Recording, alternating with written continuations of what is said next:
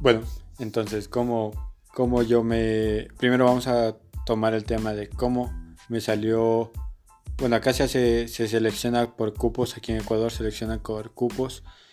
Eh, se selecciona por cupos, o sea, tú das una prueba y depende de eso tú puedes optar por quedarte en la misma provincia, en la misma ciudad o salir a estudiar al extranjero o viceversa, por donde tú quieras. Entonces, yo primero di la prueba del CINESID, que es la prueba que se de ingreso a la universidad.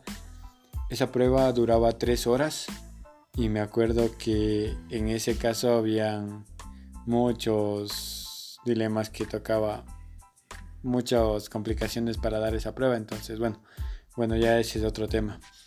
Entré a dar la prueba, salí y pasó un periodo hasta que nos dieron los resultados. ¿Cómo me enteré que me salió el cupo? Bueno, yo había postulado primeramente para universidades de mi ciudad, pero como no me habían salido en la primera postulación, fui a, a postular, o sea, les dije a mis papás que, que iba a postular para irme a estudiar en la Tacunga, porque me habían dicho que allí habían puntajes más bajos y había AESPE como como primera opción y es una de las mejores de aquí. Entonces, esa era la universidad. Dije, vamos, que, que pex, voy a buscar una carrera que a mí me guste y todo. Cuando puse carrera en electromecánica, supuestamente yo quería una carrera, una ingeniería. Y supuestamente yo postulé para una ingeniería. Pero caso que he postulado para una tecnología. Y bueno, ya postulé, me estaba esperando los resultados. Llegó el día de los resultados que yo tenía que ver. Y ese día salí con mis panas a, una, a un bar a tomar. Y ahí es donde me enteré que tuve ocupo. ¿Cómo pasó esto? estábamos tomando cerveza con mis panas en el bar. Claro, esto pasó mucho más antes de la pandemia y todo esto. Entonces estábamos tomando en un bar eh, estábamos tomando cerveza. Cuando mi compañero, al cual lo estábamos despidiendo para que, porque él se iba a ir a, la policía, lo estábamos despidiendo. En eso, eh, él me dice, toma mija, busca aquí, vele si ya te salió el cupo. Yo bacán, vamos. Cojo, abro mi cuenta y, y verifico si me salió el cupo. Y me quedo frío, frío, así frío, porque Nunca en mi vida había pensado que me iba a estudiar. O sea, tenía mi idea de irme a estudiar fuera del país, más no quedarme aquí en, el país. Cuando sale, pasó esto, eh, me emocioné bastante, mis panas, todo, muchas felicidades, felicidades, bacán. Y, y eso, ya, así me enteré. Eh, ¿cómo, ¿Cómo les dije a mis padres? ¿Cómo yo les dije a mis padres? Oye, ellos, ya ellos sabían que yo había postulado, pero les había comentado que era casi improbable de que yo llegue a, irme a estudiar allá. Y dije, ¿cómo les digo? ¿Acepto no acepta? Entonces ese día llegó a mi casa y les digo a mis papás, eh, y será que, si me sale un cupo, les comencé a, a, decir de a poco, pero a preguntarles, ¿no? Les dije, papá, ¿qué pasa si me sale un cupo para irme a estudiar a, otro, a otra provincia. Y ellos relajados, ¿no? Y te vas, o sea, no hay problema, te vas. Pero es una cosa que te lo digan y otra cosa es cuando tú sabes que, tienes que irte y, está pasando esto. Entonces les dije, ¿no? Y lo que ellos me dijeron, cuando ya les, les dije, oigan, me salió el cupo para irme a estudiar en La Tacunga, así se llama la ciudad, ¿no? Entonces, aquí en Ecuador. Entonces mi papá me dice, eh, ¿estás seguro que te quieres ir a estudiar? Le digo, sí, es la carrera que, o sea, a mí me gusta este tipo de, de cosas.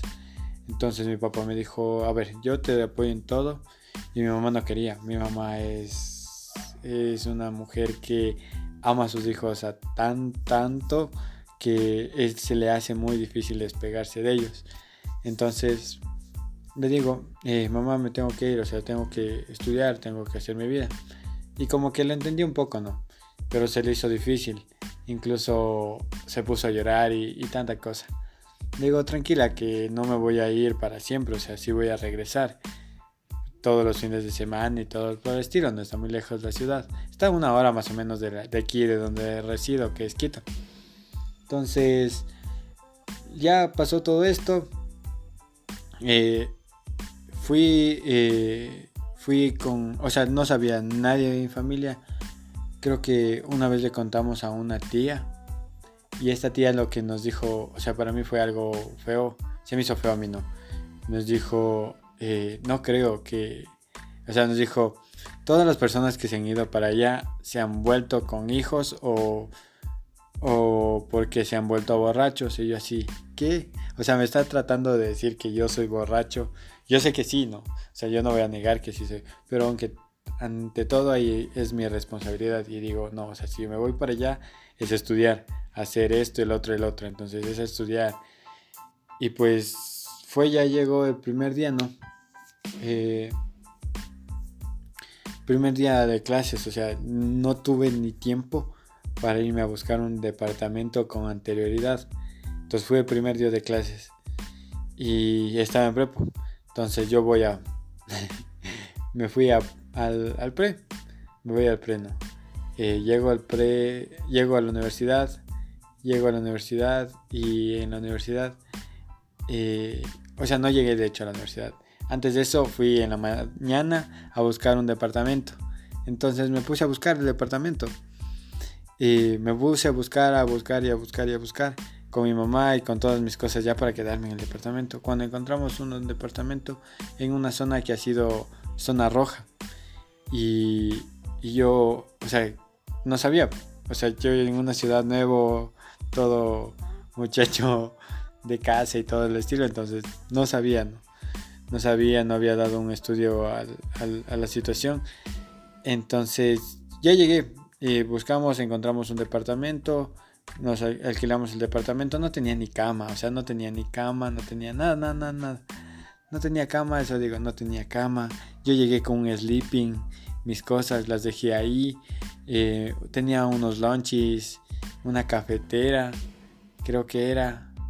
Y eso, eso era lo que yo tenía para, para sobrevivir allá. Y digo, con todo ya voy comiendo de, de allá acá afuera, como afuera y todo, todo positivo, ya acá.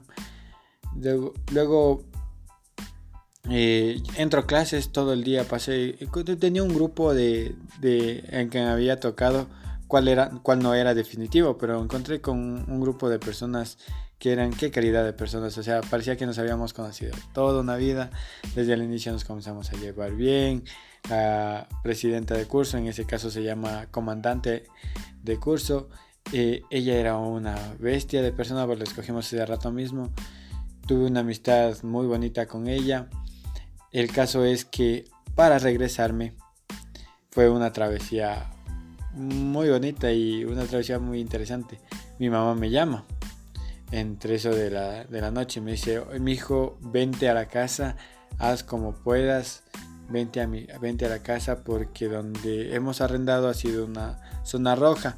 Yo ya te encontré otro departamento donde te van a dar la cama, todo, todo amoblado.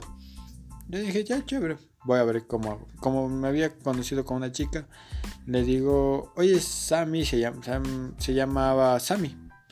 Eh, se llama Sammy. Entonces le digo, oye, ¿me puedo ir contigo? Le dice, dile a mis papás si te pueden llevar. Todo chévere. Y era una, es una amiga hasta el día de hoy. Me llevo tan bien con ella que algún rato les hago, le hago contar la versión de ella cuando yo le pregunté de ella.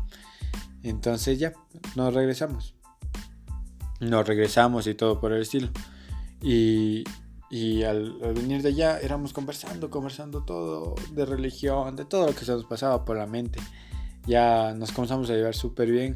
Y me quedé en el desvío, en una parte donde es muy lejos de mi casa, o sea, a unos 30 minutos de mi casa, en bus. Y eran las 12 de la noche. No, no era tanto, era como las 11, 10 de la noche. Ya no habían buses. Y me quedé yo ahí solo. Y dije, eh, bueno, voy a bajar caminando. Pero antes, antes de eso dije, voy a esperarme un poco. Voy a ver si viene algún bus. Y justo llega una furgoneta. Me acuerdo, llegó una furgoneta. Me hizo ojitos, parpadeó los, los faros. Y paró, le hice la mano. Dije, de ser un taxi, cualquier cosa pagó el taxi y todo bien. O sea, no creo que me cobren más de, de, lo que yo tenía estimado. entonces ha sido una furgoneta. Ya chévere, dije, vacancísimo. Fui en el primer asiento, fui en, la furgoneta, bajé hasta mi casa, todo tranquilo. Y me cobraron muy, muy por debajo de lo que yo pensaba. Eh, bueno, les voy a comentar, fue un dólar. En realidad yo pensaba que, eh, eh, o sea, yo pensaba coger un taxi y el taxi que me cobra unos 5 dólares por lo mínimo. Pero no, me cobró un dólar y era como que bacán, o sea, me ahorré 4 dólares.